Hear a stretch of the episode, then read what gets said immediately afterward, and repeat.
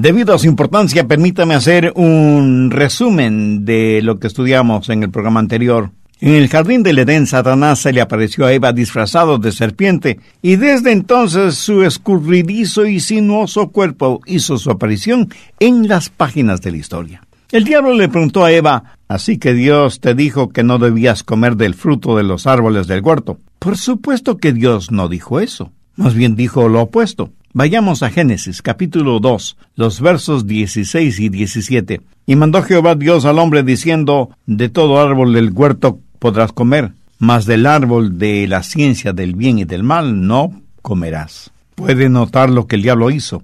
Él trató de que Eva pensara negativamente de Dios, estrategia que él continúa usándola hasta nuestros días. Por eso es que mucha gente piensa que Dios es un aguafiestas cósmico que cuando ve que alguien se está divirtiendo, le amarga la fiesta. Como la gente piensa negativamente de Dios, cuando piensa en servir a Dios, piensa que tienen que hacer algo para llegar al cielo pero no es algo que quisieran hacerlo. Porque para muchos es como tomar una amarga medicina para sentirse bien. No les gusta el sabor de la medicina porque sabe mal. Pero si no la toman, la alternativa es estar enfermo. Mi amigo, qué distorsionada idea de la bondad y de la misericordia de nuestro Dios. Por eso quiero compartir con usted cómo estar bien con Dios. Y los parámetros de esta enseñanza los encontramos en el Salmo 23. Jehová es mi pastor, nada me faltará. En lugares de delicados pastos me hará descansar, junto a aguas de reposo me pastoreará. Aunque ande en valle de sombras de muerte,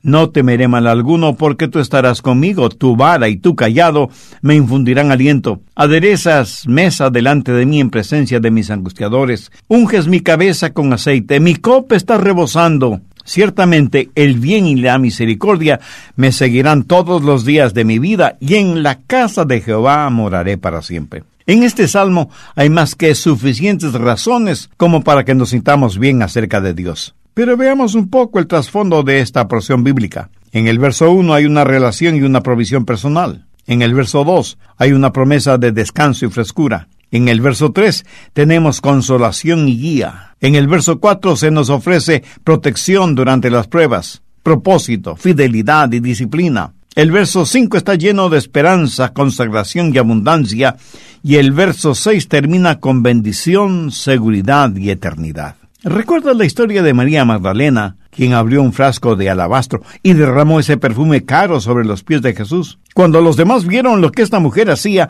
se disgustaron diciendo que ese perfume podía haber solo vendido y con ese dinero ayudar a los pobres. Por favor, busque Lucas 7, verso 44, desde ese versículo. Jesús dirigiéndose a Simón le dijo, ¿ves esta mujer? Entré en tu casa y no me diste agua para mis pies, mas ella ha regado mis pies con lágrimas y los ha enjugado con sus cabellos. No me diste beso, mas esta desde que entré no ha cesado de besar mis pies. No ungiste mi cabeza con aceite, mas esta ha ungido con perfume mis pies. Como hijos e hijas de Dios somos muy especiales para Él, y cuando Él unge nuestra cabeza es para refrescarnos espiritualmente y para que nos sintamos bien en nuestra relación con Él. Prosigamos con el material para hoy. Ser ungido es sencillamente ser escogido, separado para un propósito especial, para un trabajo específico. En la actualidad mucha gente, especialmente en el campo religioso, parece haber sido ungida, pero para hacer lo malo, y para hacerlo sabiendo que están haciendo lo malo. Ya lo dijo el profeta Isaías. Ay de los que a lo malo dicen bueno y a lo bueno malo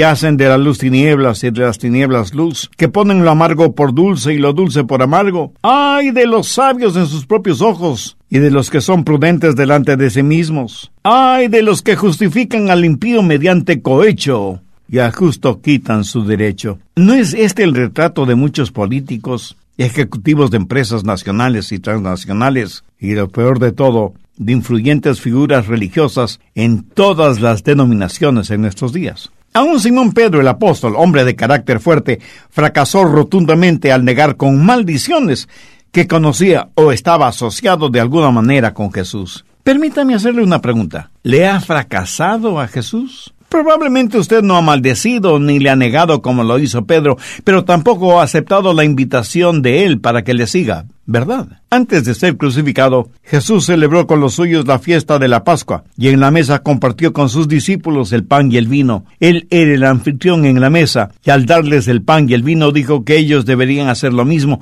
en memoria de Él. Siempre debemos dar gracias a Dios por el privilegio que nos ha dado al compartir juntos en la mesa que Él ha aderezado para nosotros. Y al recordar este evento no debemos olvidar las palabras de Jesús, quien durante la cena con sus discípulos y mientras comían, tomó Jesús el pan y lo bendijo y lo partió y dijo, Tomad, comed, esto es mi cuerpo. Y tomando la copa y habiendo dado gracias, les dio diciendo, Bebed de ella todos, porque esto es mi sangre del nuevo pacto, que por muchos es derramada para remisión de los pecados. Y os digo que desde ahora no beberé más de este fruto de la vid, hasta aquel día en que lo beba nuevo con vosotros en el reino de mi Padre. ¿Cuándo sucederá eso? Pues durante la boda del Cordero. Hay esa gran celebración futura a la que asistiremos.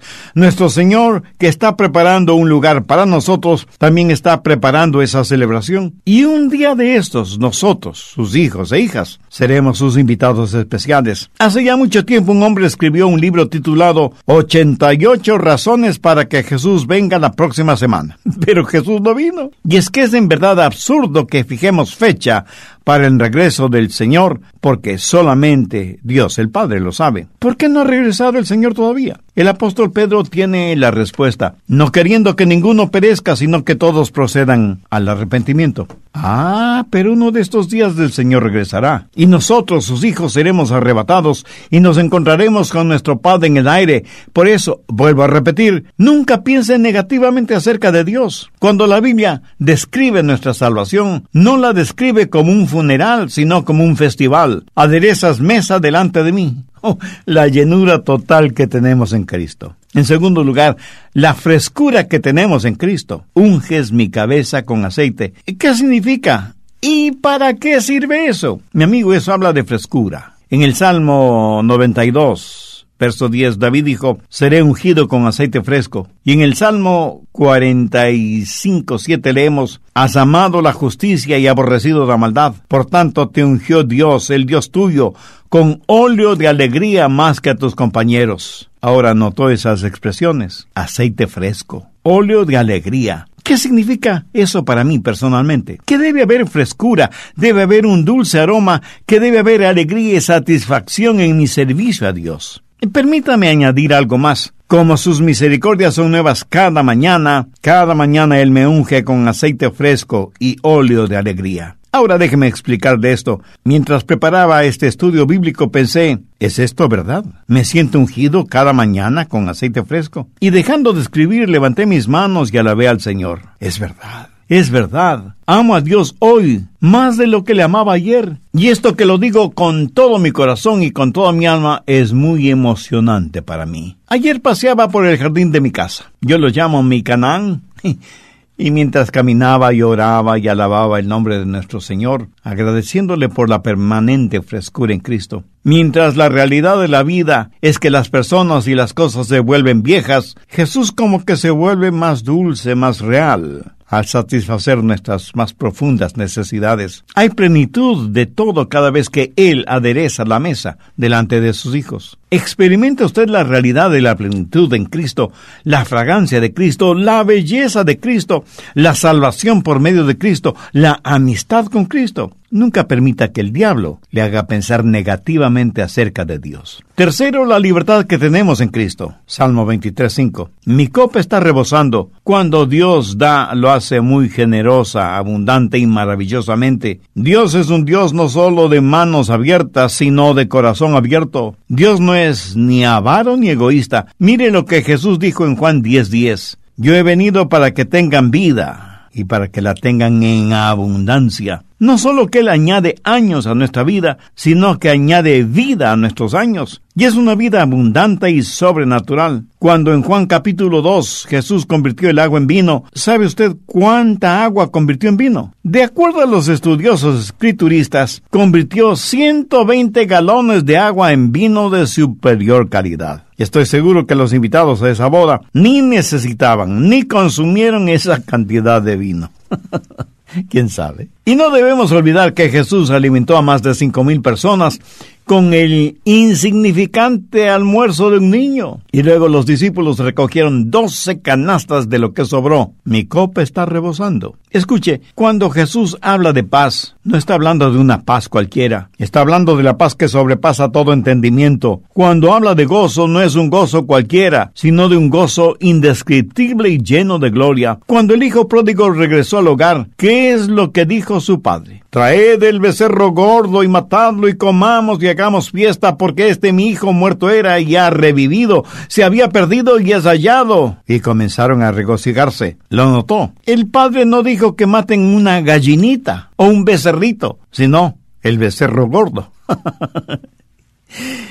Y a ese hijo pródigo le pusieron el mejor vestido y anillo de autoridad en su mano y calzado de posesión en sus pies. Toda esta historia es representativa de la infinita bondad y la generosidad de Dios. Dios es un Dios que siente verdadera satisfacción en darnos, a veces no solo lo necesario, sino lo que sobreabunda. Dios no mide sus bendiciones por centímetros, ni da con cuentagotas. Por lo tanto, la generosidad de Dios hace posible que nuestra copa siempre esté rebosando. Escuché de una ancianita que fue a cambiar un cheque al banco. Cuando recibió el dinero, se puso a contarlo, pero lo hacía muy despacito. Después lo volvió a contar y lo estuvo contando por tercera vez cuando la cajera le preguntó eh, perdone, señora, pero es la tercera vez que está contando el dinero. ¿Es que acaso tiene desconfianza de mí? Y la viejita sonriendo le respondió No, no, señorita, de ninguna manera tengo desconfianza de usted, pero tengo desconfianza de mí misma. Nunca debemos tener desconfianza de Dios, pero sí desconfiar de nosotros mismos. Cuando Dios da, lo hace de tal manera que podemos decir mi copa está rebosando. ¿Sabe que hay personas a las que les encanta que su copa siempre esté rebosando? Y que en vez de dejar que ese rebosar beneficie a otros, quisieran tener una copa más grande solo para ellos mismos. Al respecto, la Biblia tiene algo muy importante que decir. Todo lo que recibimos lo recibimos por gracia, no por merecimiento. Y así como lo recibimos por gracia, por gracia también debemos compartirlo. Así que, mi amigo, no pide el tener una copa más grande, sino que su copa, aunque sea pequeña, siempre esté rebosando. En la Biblia se relata la historia de un hombre que tenía una enorme hacienda y lo que sembraba cosechaba abundantemente. Y un día viendo que tenía una cosecha sobreabundante, dijo, ah, ya sé lo que voy a hacer. Voy a construir bodegas y graneros más grandes. No quiero ser de bendición para otros, todo lo quiero guardar para mí. Mientras tanto, la Biblia hace énfasis en que si recibimos por gracia, por gracia debemos compartirlo con los demás. Hay un antiguo cristiano cuyo mensaje es eminentemente bíblico. El amor de Dios no tiene límites. Su gracia es ilimitada, su poder no tiene fronteras conocidas por el hombre, y de las infinitas riquezas de Jesús, Él da y da y sigue dando. ¿Qué es lo que tenemos en Cristo? Su provisión, su protección, su libertad, nuestra copa siempre está rebosando, por lo tanto, no hay ni la más mínima razón para que le permitamos al diablo que nos lleve a pensar negativamente de Dios. ¿Cuán bueno es Dios? Él es nuestro amparo y fortaleza, nuestro pronto auxilio en las tribulaciones. Él nos unge con su gracia y con su gloria. Ninguna cosa buena le será negada a quienes caminan justamente. Me pregunto cuántos de quienes están escuchando este programa conocen a Cristo como su Salvador personal. Estoy seguro que muchos de quienes me escuchan son mis hermanos y hermanas en la fe del Señor Jesucristo y doy gracias a Dios por cada uno de ustedes. Pero también estoy seguro que muchos no tienen esa relación íntima con Dios por medio del Señor Jesucristo. ¿Sabe que puede hacer esa decisión ahora mismo? Si desea hacerla, le invito a decir conmigo una sencilla oración. Mi oración solo será para guiarle, pero usted use sus propias palabras, pero dígalas con fe, con sinceridad, depositando toda su confianza en Dios. Diga, querido Dios, sé que me amas y quieres salvarme. Me amas como soy, pero no para dejarme como soy, sino para hacer de mí una criatura nueva. Señor Jesús, tú moriste en la cruz del Calvario para, con tu muerte, pagar la deuda de mis pecados. Este momento por fe te invito a que vengas a morar en mi corazón y seas mi Salvador y mi Señor. Te entrego por completo el control de mi vida y pido tu ayuda para ser la clase de persona que tú quieres que sea. Ayúdame a ser un instrumento útil y de bendición en tus manos. Lo pido en tu santo nombre. Amén. Si usted hizo esa decisión espiritual, sus pecados ya le han sido perdonados